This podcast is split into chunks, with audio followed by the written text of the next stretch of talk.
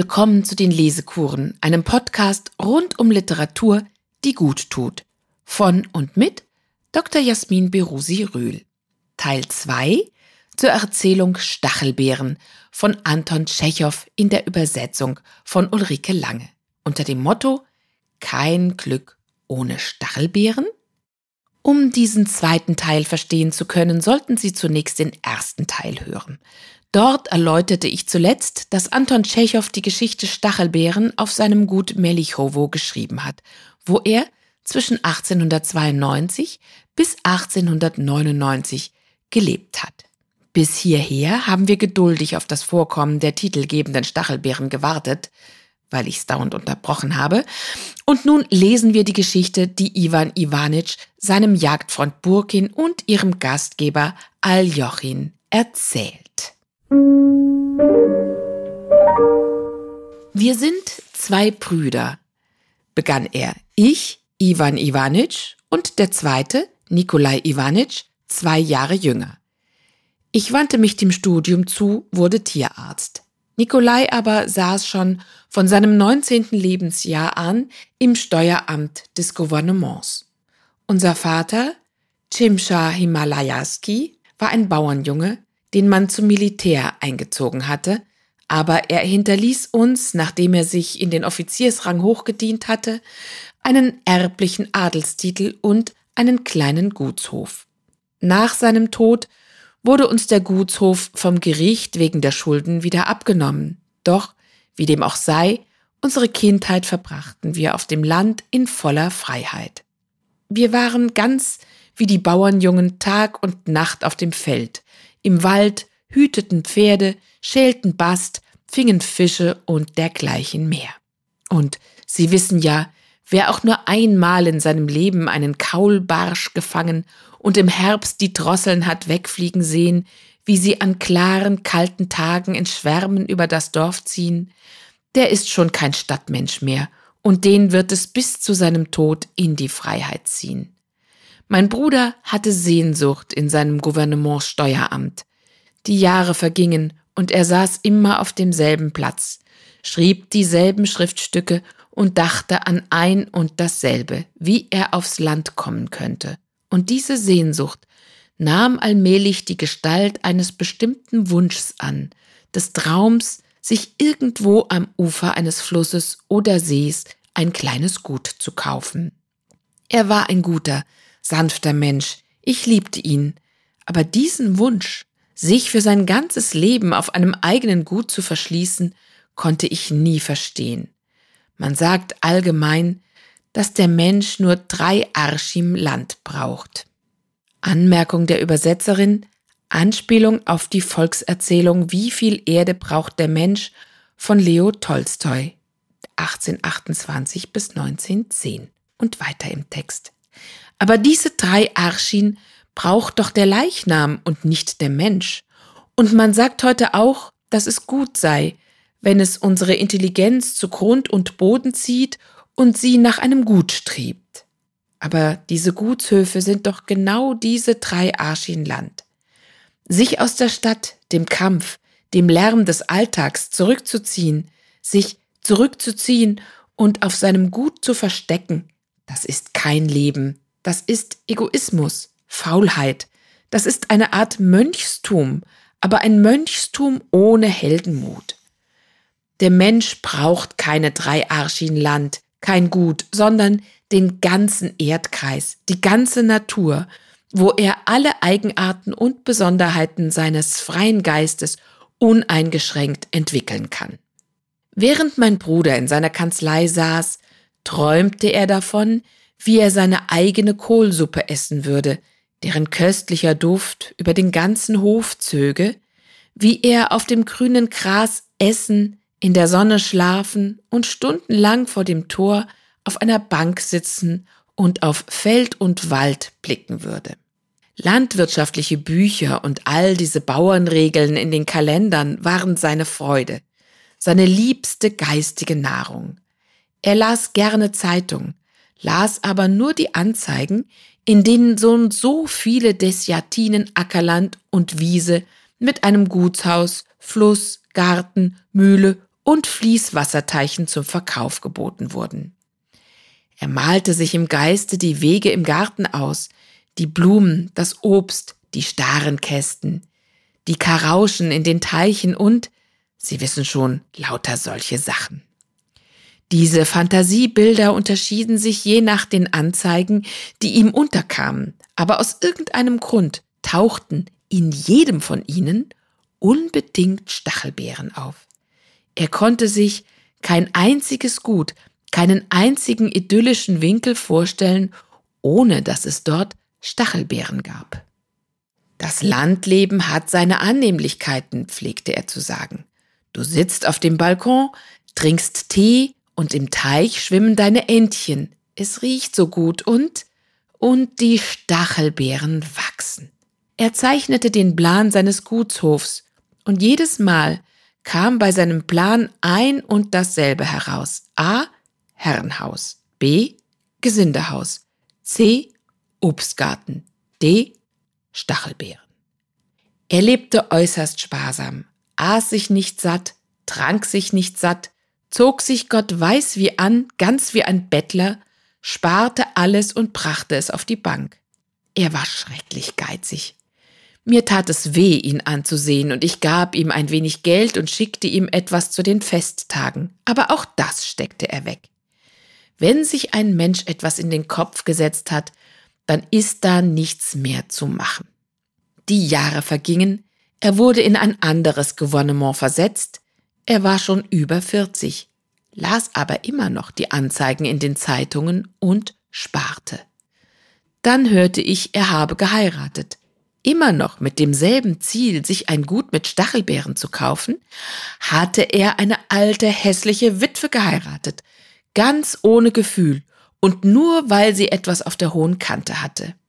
Auch mit ihr lebte er äußerst sparsam, ließ sie hungern und brachte ihr Geld unter seinem Namen auf die Bank. Davor war sie mit einem Postmeister verheiratet gewesen und hatte sich bei ihm an Torten und Fruchtliköre gewöhnt. Bei ihrem zweiten Mann aber bekam sie nicht einmal genug Schwarzbrot zu sehen. Bei solch einem Leben begann sie zu kränkeln und nach etwa drei Jahren befahl sie plötzlich Gott ihre Seele. Natürlich glaubte mein Bruder keinen Augenblick, dass er an ihrem Tod schuld sei. Geld macht den Menschen seltsam, genau wie Wodka.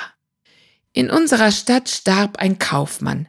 Vor seinem Tod befahl er, ihm einen Teller Honig zu geben und schlang mit diesem Honig all sein Geld und all seine Wertpapiere hinunter, damit sie niemand bekäme. Einmal untersuchte ich auf dem Bahnhof die Viehherden. Da geriet ein Pferdehändler unter die Lokomotive und ihm wurde ein Bein abgeschnitten.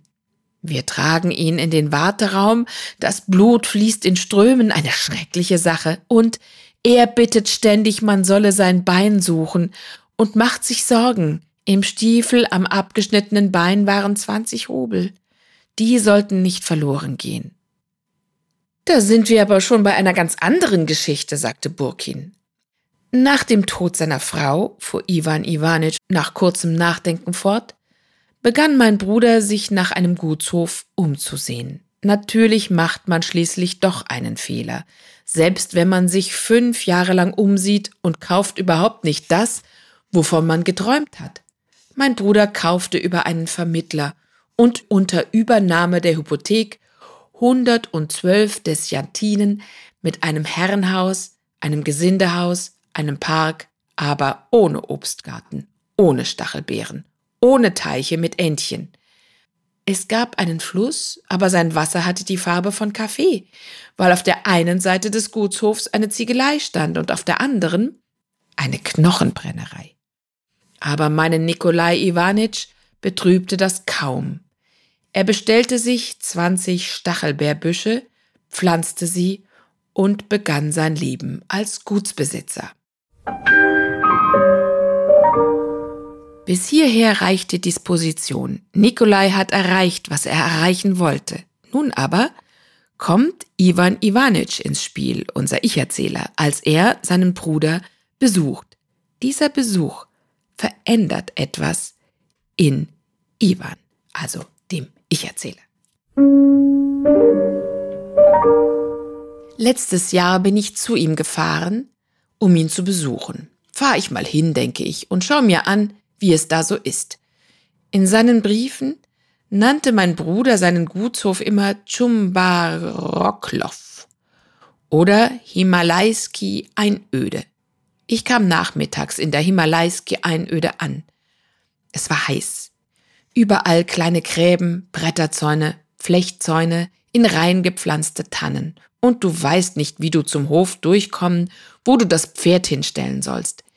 Ich gehe zum Haus und ein rotbrauner, dicker Hund kommt mir entgegen, der aussieht wie ein Schwein. Er will bellen, ist aber zu faul. Aus der Küche kam die Köchin, barfuß, dick, auch sie sah wie ein Schwein aus und sagte, der Herr halte einen Mittagsschlaf. Ich gehe zu meinem Bruder hinein, er sitzt auf dem Bett, seine Knie stecken unter einer Decke. Er ist alt geworden, hat zugenommen und ist aufgedunsen. Backen, Nase und Lippen sind nach vorne gewölbt. Und jeden Augenblick, so schien es, würde er anfangen, in die Decke zu grunzen. Wir umarmten uns und weinten vor Freude und vor Trauer darüber, dass wir einmal jung waren, jetzt aber beide grau geworden sind und es Zeit wird zu sterben. Er zog sich an und führte mich herum, um mir sein Gut zu zeigen. Na, wie geht es dir hier? fragte ich. Alles in Ordnung, Gott sei Dank, mir geht es gut. Das war nicht mehr der frühere schüchterne Bettelbeamte, sondern ein echter Gutsbesitzer, ein Herr. Er hatte sich hier längst eingelebt, eingewöhnt und war auf den Geschmack gekommen. Er aß viel, wusch sich im Dampfbad, nahm zu, prozessierte bereits mit der Gemeinde und den beiden Fabriken und war tief gekränkt, wenn ihn die Bauern nicht mit Euer Hochwohlgeboren anredeten. Für sein Seelenheil sorgte er gründlich nach Herrenart und vollbrachte gute Taten nicht einfach so, sondern mit Würde. Und was waren das für gute Taten? Er behandelte die Bauern bei allen Krankheiten mit Soda und Rizinusöl und an seinem Namenstag ließ er im Dorf eine Dankandacht halten und stellte danach einen halben Eimer mit Wodka hin, weil er dachte, es müsse so sein. Ach, diese schrecklichen halben Eimer. Heute zerrt der dicke Gutsbesitzer die Bauern wegen Feldflurschaden vor den Semstwo-Vorsitzenden und morgen, am Feiertag, stellt er ihnen einen halben Eimer hin und sie trinken und rufen Hurra und die Betrunkenen verneigen sich vor ihm bis zum Boden. Eine Veränderung des Lebens zum Besseren, Sattheit und Untätigkeit führen beim russischen Menschen zu Dünkel, dem Allerdreistesten. Nikolai Iwanitsch, der früher im Gouvernements Steueramt sogar Angst gehabt hatte, allein vor sich selbst eigene Ansichten zu haben, verkündete jetzt nur noch Wahrheiten und das in einem Ton wie ein Minister – Bildung ist notwendig für das Volk. Für das Volk aber ist sie verfrüht. Die Prügelstrafe ist allgemein schädlich, aber in einigen Fällen ist sie nützlich und unentbehrlich. Ich kenne das Volk und kann mit ihm umgehen, sagte er. Das Volk liebt mich. Ich brauche nur den kleinen Finger zu rühren und das Volk macht für mich alles, was ich will. Und all das wohlgemerkt mit einem klugen, wohlwollenden Lächeln. An die zwanzigmal wiederholte er, wir Adlige, ich als Adliger. Offenbar hatte er längst vergessen, dass unser Großvater ein Bauer war und unser Vater ein Soldat. Sogar unser Familienname, Chimsha Himalaiski, der im Grunde unsinnig ist, erschien ihm jetzt wohlklingend, edel und angenehm. Wir haben soeben erfahren, was Ivan Ivanitsch vorfindet, als er seinen Bruder besucht. Er findet Menschen, die die Gestalt von Schweinen angenommen haben. Die Menschen auf dem Gut sind verfettet, der Hofhund auch, er ist zu faul zum Bellen. Vor allem aber ist sein Bruder ein Mensch geworden, der Wahrheiten und Meinungen vertritt, etwas, was er sich früher nie gewagt hätte. Jetzt weiß er, was gut und richtig ist. Und das ist alles das, was den gegenwärtigen Zustand unangetastet lässt, auch wenn der Zustand nicht ideal ist. Aber es geht Ivan Ivanitsch gar nicht um seinen Bruder, sondern es geht ihm um sich selbst. Ihn haben nämlich die Stachelbeeren mitgenommen, die sein Bruder sich so gewünscht hat. Es gilt immerhin zu bedenken, dass Anton Tschechow selbst seinen Garten liebte und seinen Freunden vom Landgut Melichowo von den Rosen schrieb und von den Stachelbeeren, die in diesen Jahren besonders süß geraten seien. Wir kosten jetzt endlich, endlich von den Stachelbeeren. Aber es geht nicht um ihn, sondern um mich selbst. Ich möchte Ihnen erzählen, welche Veränderung in mir während der wenigen Stunden, die ich auf seinem Gut verbrachte, vorging. Abends, als wir Tee tranken, stellte die Köchin einen vollen Teller mit Stachelbeeren auf den Tisch. Das waren keine gekauften, sondern selbstgezogene Stachelbeeren. Die erste Ernte, seit die Sträucher gepflanzt worden waren. Nikolai Iwanitsch lachte und schaute lange auf die Stachelbeeren, schweigend, mit Tränen. Vor Erregung konnte er nicht sprechen. Dann steckte er sich eine Beere in den Mund, schaute mich triumphierend an wie ein Kind, das endlich sein Lieblingsspielzeug bekommen hat und sagte, wie köstlich. Und er aß gierig und wiederholte immer wieder, ach, wie köstlich, probier auch mal. Sie waren hart und sauer. Aber wie Puschkin sagte, teurer als die Masse der Wahrheiten ist uns der uns erhebende Wahn. Anmerkung der Übersetzerin, Zitat aus dem Gedicht Der Held von Alexander Puschkin. Ich sah einen glücklichen Menschen vor mir, dessen sehnlichster Wunsch sich ganz offensichtlich erfüllt hatte, der das Ziel seines Lebens erreicht, der bekommen hatte, was er wollte, der mit seinem Schicksal und mit sich selbst zufrieden war. In meine Gedanken über das menschliche Glück hatte sich aus irgendeinem Grund schon immer etwas Trauriges gemischt. Jetzt aber, beim Anblick eines glücklichen Menschen, ergriff mich ein bedrückendes Gefühl, das an Verzweiflung grenzte. Besonders schlimm war es in der Nacht. Mir wurde das Bett im Zimmer neben dem Schlafzimmer meines Bruders hergerichtet und ich konnte hören, dass er nicht schlief und immer wieder aufstand, zum Teller mit den Stachelbeeren ging und sich eine Beere nahm. Ich überlegte, wie viele zufriedene und glückliche Menschen gibt es doch im Grunde. Was für eine erdrückende Kraft das ist. Schauen Sie sich dieses Leben an. Unverschämtheit und Müßiggang der Starken – Unwissenheit und viehische Lebensweise der Schwachen. Ringsum unmögliche Armut, Enge, Degeneration, Trunksucht, Heuchelei und Lüge. Unterdessen herrscht in allen Häusern, auf allen Straßen Stille. Ruhe unter den 50.000 Einwohnern der Stadt ist keiner, der aufschreien, sich laut empören würde.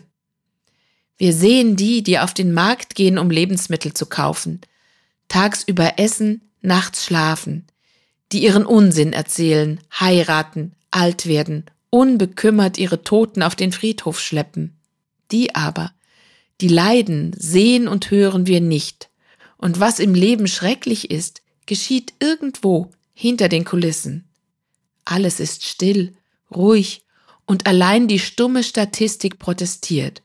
So und so viele haben den Verstand verloren so und so viele Eimer Wodka wurden getrunken, so und so viele Kinder sind an Unterernährung gestorben.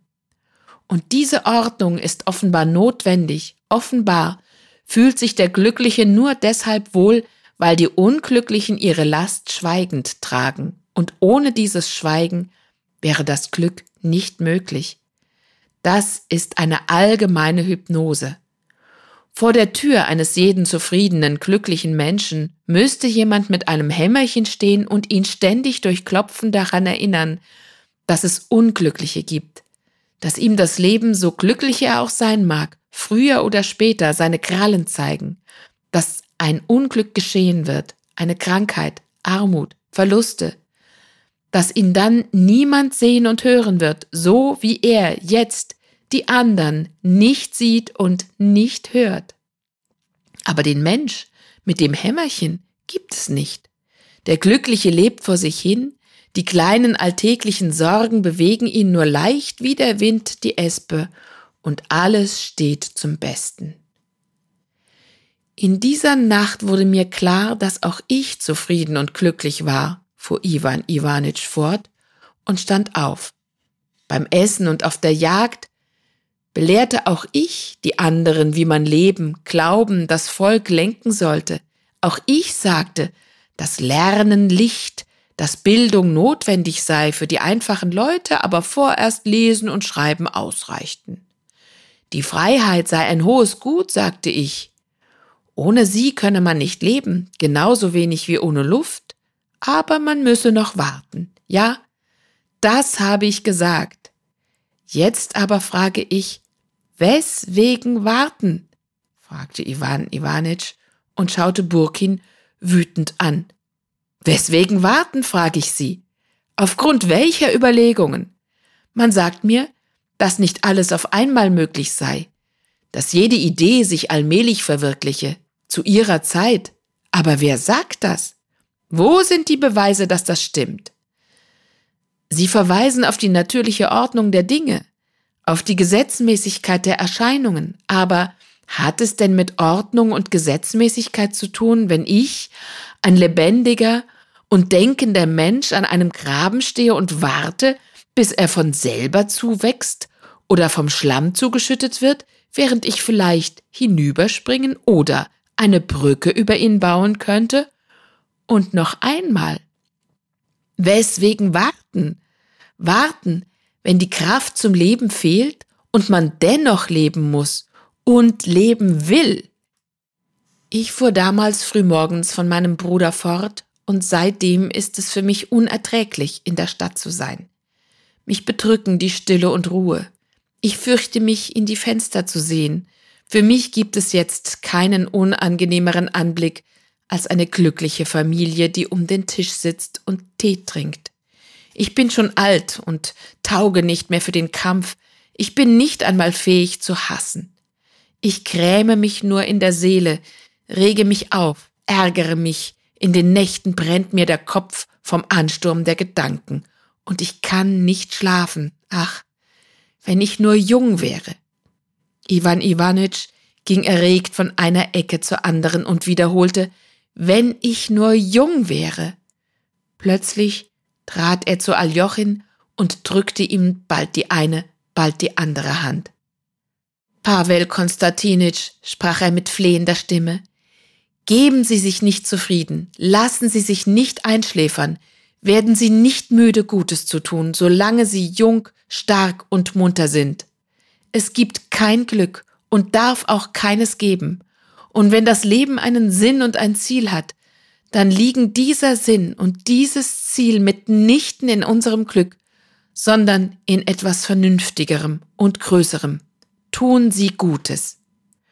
Und all das sagte Iwan Iwanitsch mit einem hilflosen, bittenden Lächeln, als würde er für sich selbst bitten. Als würde er für sich selbst bitten. Wir sehen den Erzähler Iwan Iwanitsch hilflos und mit Blick auf das Leben, wie es jederzeit werden kann, nämlich schrecklich, einsam und verzweifelt, selbstverzweifelt. Vor allem deshalb, weil ihm daneben alles Glück wie eine reine Einbildung erscheinen will. Aber was ist's, das diesen Mann so mitgenommen hat, so sehr, dass er seine Geschichte schon die ganze Zeit erzählen wollte, so sehr, dass er nachts nicht schlafen kann, bis jetzt. Ivan Ivanovich muss sich und seinen Freunden plötzlich Fragen stellen. Wie kann es sein, dass wir dem Unglück gegenüber so gleichgültig sind und nur unsere eigenen kleinen Glücksmomente verfolgen. Diese Fragen haben sich ihm schlagartig aufgedrängt, als er das Erlebnis mit der Stachelbeere bei seinem Bruder hatte. Letztlich erzählt er die Stachelbeerengeschichte als eine Parabel. Stachelbeeren sind die anspruchslosesten Beeren, dabei aber auch die sauersten und ungenießbarsten. Und so erscheinen sie Ivan auch. Aber dem Bruder, der sie als Teil seines erstrebten Glücks angesehen hat, erscheinen sie süß. In Wahrheit sind die Stachelbeeren wie alle Stachelbeeren sauer. Er überträgt diese Erkenntnis auf das Leben. Stachelbeeren als Frucht des Lebens. Das Leben ist eigentlich sauer, aber wir verschließen die Augen davor. Vor allem dann, wenn wir angekommen sind. Der Bruder hat ja eine Wandlung durchgemacht, als er endlich da ist, wo er hin wollte. Und er ist dafür buchstäblich über Leichen gegangen, seine Frau. Er ist nun fett und zufrieden. Er, der früher nie eine Position bezogen hat, weiß jetzt, was gut und richtig ist. Bildung für die Bauern ist gut, aber doch nicht zu viel und zu schnell. Er ist angekommen, wo er hin wollte. Er ist saturiert. Die Säure der Stachelbeeren ist für ihn keine. Es ist ihm recht, wie es ist. Ja, und wie fanden nun die Zuhörer die Geschichte von den Stachelbeeren, diese Parabel auf das Leben? Ich wiederhole zu Beginn die letzten Sätze des letzten Abschnittes. Es gibt kein Glück und darf auch keines geben, und wenn das Leben einen Sinn und ein Ziel hat, dann liegen dieser Sinn und dieses Ziel mitnichten in unserem Glück, sondern in etwas Vernünftigerem und Größerem. Tun Sie Gutes. Und all das sagte Iwan Iwanowitsch mit einem hilflosen, bittenden Lächeln, als würde er für sich selbst bitten. Danach saßen alle drei in ihren Sesseln in unterschiedlichen Ecken des Salons und schwiegen. Iwan Iwanitschs Erzählung hatte weder Burkin noch Aljochin befriedigt. Während aus den goldenen Rahmen Generäle und Damen blickten, die in der Dämmerung lebendig zu sein schienen, langweilte es sie, eine Geschichte von einem Bettelbeamten zu hören, der Stachelbeeren aß. Sie wollten lieber von eleganten Menschen, von Frauen sprechen und hören. Und allein die Tatsache, dass sie in diesem Salon saßen, in dem alles, der Kronleuchter in seiner Hülle, die Sessel, die Teppiche unter ihren Füßen, davon sprach, dass einst dieselben Leute hier umhergingen, saßen und Tee tranken, die jetzt aus den Rahmen blickten und dass jetzt hier die schöne Pelageia lautlos umherging, das war besser als jede Erzählung. Aljochin wäre sehr gerne schlafen gegangen.